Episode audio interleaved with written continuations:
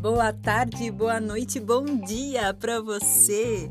Aqui é a Mariposa e eu tô super empolgada que hoje é o nosso quinto dia de encontro e vamos conversar sobre aspectos para o planejamento da nossa história encantadora. Vamos lá? Como nossa aula de hoje é uma aula mais técnica de planejamento, acredito que o material visual de checklist vai te ajudar bastante nesse processo.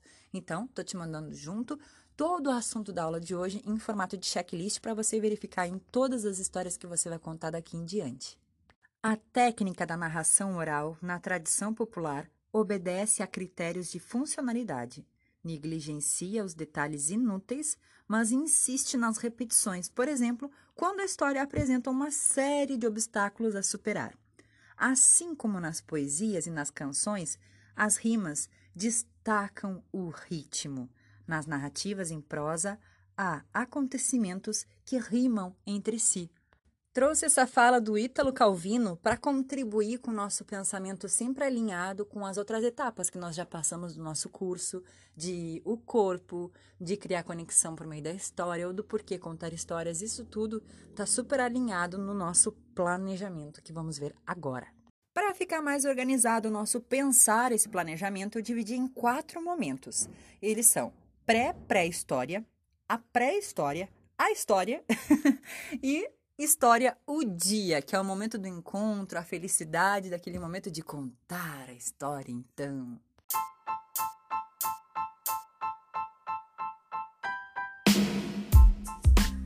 Pré-pré-história. Esse é o momento do caos, do devaneio, do apaixonar-se pelo texto que você se deparou, se encantou e agora decidiu: eu vou contar esse texto.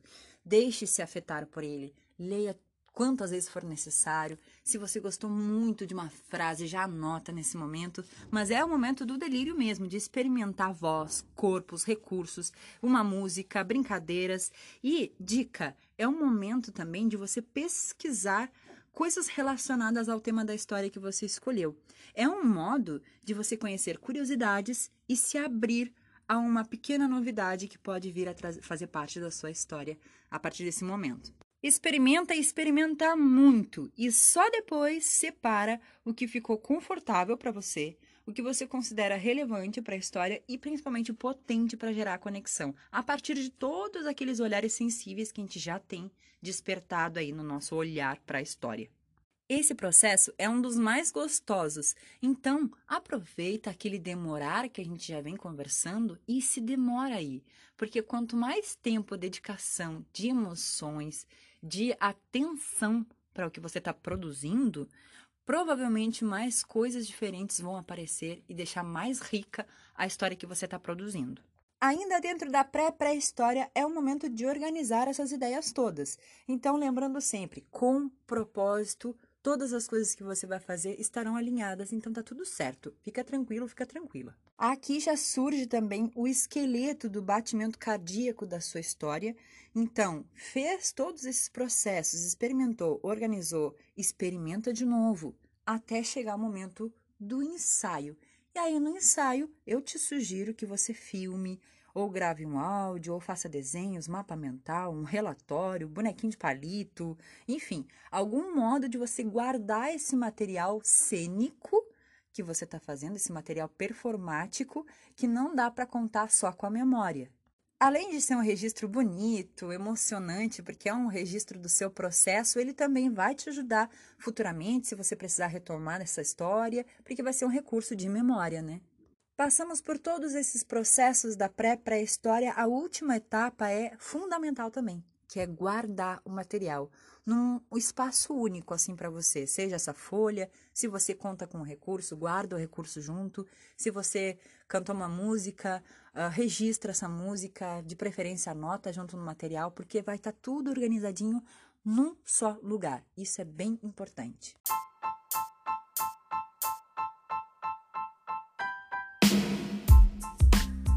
pré-história. Eu não sei você, mas eu tenho muita vontade de rir com o nome do título dessa etapa. Parece que é uma evolução humana, né, que está acontecendo, mas sinceramente não é esse propósito, é só por uma questão didática. Mas vamos lá. Agora que nós experimentamos no momento da pré-pré-história, esse momento da pré-história é o dia anterior da sua contação, as horas anteriores, ou se é uma história mais curta, esse planejamento é, é reduzido, é aquele instante ali que você vai organizar tudo para a história acontecer, tá? Então, o primeiro momento é pegar o material para fazer tudo funcionar. O segundo momento, organizar o espaço. Aqui, eu vou te contar algumas coisas que podem acontecer. Se você vai fazer um evento numa escola, numa biblioteca, esse momento é crucial. Presta muita atenção, porque eles podem ter selecionado um, um, cantinho super bacana, uma biblioteca já preparada, pode ser um palco, pode ser uma roda, mas pode ser bem difícil, porque pode ser um pátio de escola super aberto, que você vai ter que se berrar para poder chegar a voz em todas as crianças, disputar com a educação física. Nossa, sério, presta muita atenção. Organizar o espaço vai demandar, se é na sua casa, e se, realmente fazer uma, um ritual de começo, se é no local que você vai contar, você foi contratado, pede para ser bem organizado, com antecedência de preferência. E se é na web, você vai pegar todo o material eletrônico para começar a sua gravação. Terceiro momento, aquecimento, alongamento. Eu sei que para muitas pessoas isso pode ser um, uma barreira, mas eu te indico de verdade passar por todo aquele processo de corpo, porque nós somos contadores, contadoras de histórias. Nada acontece se o nosso corpo não estiver ativo, presente. Por isso, não é nenhuma sugestão, é um pedido que você se dê essa atenção antes de jogar com o público. Logo em seguida, eu indicaria fazer o exercício de presença, aquele do scanner, e o quinto momento, fazer o que eu chamo de ritual pessoal. Eu, mariposa, gosto de ficar quietinha uns minutos pensando e logo em seguida dou uns pulos muito fortes assim para jogar energia lá em cima para começar a história. Mas esse é o meu ritual. Então você vai descobrir ao longo dos dias, ao longo dos anos, o seu processo, como você se encaixa melhor para começar essa história, fazer ela acontecer. Então, nesse momento, você pode fazer um ensaio também, revisar tudo, tanto texto, voz, todo o seu aquecimento, o material, mas é uma questão mais opcional. Aí eu já não gosto de fazer mas isso é realmente de cada um. Fica a sugestão de sexto passo e o próximo é o sétimo e último da pré-história, digamos assim, que é testar o espaço e a acústica. Então, são momentos diferentes. Se você está contando em casa, você já está acostumado, adaptado, se é na sala, se é no quarto, se é no cantinho que vocês reservaram lá na garagem, enfim, você está acostumado com isso. Agora, se é um evento, mais uma vez, volto a dizer, testa conversa com a equipe que está organizando e experimenta. Se for necessário, usa microfone, se for da sua preferência também. Eu acho bacana quando é um lugar muito grande, quando é uma contação de histórias para, sei lá, 200 crianças. Eu acho melhor usar microfone, mas aí é uma questão realmente pessoal. Mas o sétimo passo é testar o espaço e a acústica. Aí entra os seus critérios de avaliação de como você vai se sentir confortável naquele ambiente que você está contando. Sabe o que vem depois disso?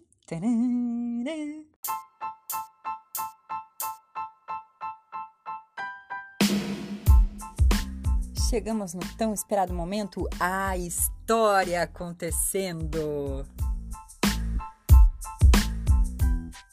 Esse capítulo é o mais curto, porém um dos mais importantes de todo o processo, porque ali, no momento que você já fez tudo, já experimentou, já ensaiou, vamos ver o que, que vai acontecer. Mas tudo que eu tenho para te dizer desse momento é divirta-se, se joga mesmo, faz acontecer, aproveita, desfruta, porque é um momento que você já preparou tudo, então agora é só ir, só vai. Lembra que eu comentei que a parte da história, esse momento do acontecer, eu gosto de dividir em dois momentos, porque tem o, o dentro da cabeça do, do, contador de histórias, esse planejamento, e tem o momento, claro, da história. Vamos ao planejamento do momento. Contar para os seus filhos, para alunos, é diferente de contar para uma câmera, para quem conta para a web, e é diferente de um evento. Então, entre muitas aspas, por favor, eu vou dizer agora uma espécie de fórmula, mas é entre muitas aspas, é só porque eu não achei uma palavra melhor para organizar, sistematizar esse momento, ok? Vamos lá. Para quem conta para os filhos em casa, ou para os alunos na sala de aula, ou seja, para pessoas que você já conhece, já tem proximidade. São quatro momentos, basicamente: o de preparar o ambiente, e isso pode ser um cantinho da sala, pode ser, se você conta a história só de noite, pode ser em cima da cama, pode ser um, em cima de um tapete, enfim, é um lugar que você coloca como lugar de pensar, de fazer a história acontecer. Isso ajuda o público e ajuda o momento da história. O segundo momento seria a entrada, que isso pode ser uma brincadeira, uma frase que vocês já usem em comum, pode ser uma música de, entre aspas, introdução para esse momento, é, afinal, uma entrada, né? Mas tudo com um propósito que tem a ver, e provavelmente essa entrada você já encontrou ela lá no momento da pesquisa, lá na pré-história. Então, vamos ao momento da história. Já fez ali então a preparação, a entrada, a história acontece e tem o último momento que é a saída. Aqui vale também uma música, vale também uma outra frase, uma brincadeira, enfim, um modo de encerrar aquele ritual da história que vocês fizeram acontecer. Você, o público e a própria história. Agora, quem conta para o web é mais ou menos essas mesmas etapas que eu sugiro que você faça, porém ao invés de só começar, né, com a entrada, eu sugiro que você faça uma apresentação simples. Pode ser dizer seu nome, ou pode ser uma pequena música que ambiente. A entrada é similar, mas eu sugiro que você conte quem você é. Bem pontualmente, bem simples. E passa pelos mesmos processos: a entrada, a história e a saída. Tem gente que não gosta de entrada e saída, mas fica realmente a seu critério. É só uma sugestão, ok? Agora, quem conta para eventos, para biblioteca, para livraria, num encontro, numa feira do livro, a preparação do ambiente provavelmente já está feita. Então você não vai se preocupar com isso, mas você provavelmente não é uma pessoa conhecida naquele espaço que você vai contar. Ou se é, não sabe se todos os que estão ali no público te conhecem. Então é importante também se apresentar. Aí eu sugiro também, mais uma vez, você vê os seus critérios como é a melhor forma. Eu sugiro que alguém te apresente. Que aí, no momento da sua história, você não precisa começar com uma longa exclamação sobre quem você é e tudo mais. Ou pode funcionar que nem é para web. Se apresenta super rápido, pode ser só o nome, ou pode ser uma música que já entre na entrada, já emende com a entrada melhor. uh, e logo em seguida vem a história e logo em seguida a saída. O esquema da história mesmo é bem semelhante para todos, mas reforço com todas as letras. Cada pessoa tem o seu método, a sua fórmula. Aqui é só uma orientação para quem gostaria de, bom, não sei nem o que fazer. Como? Começa por aí.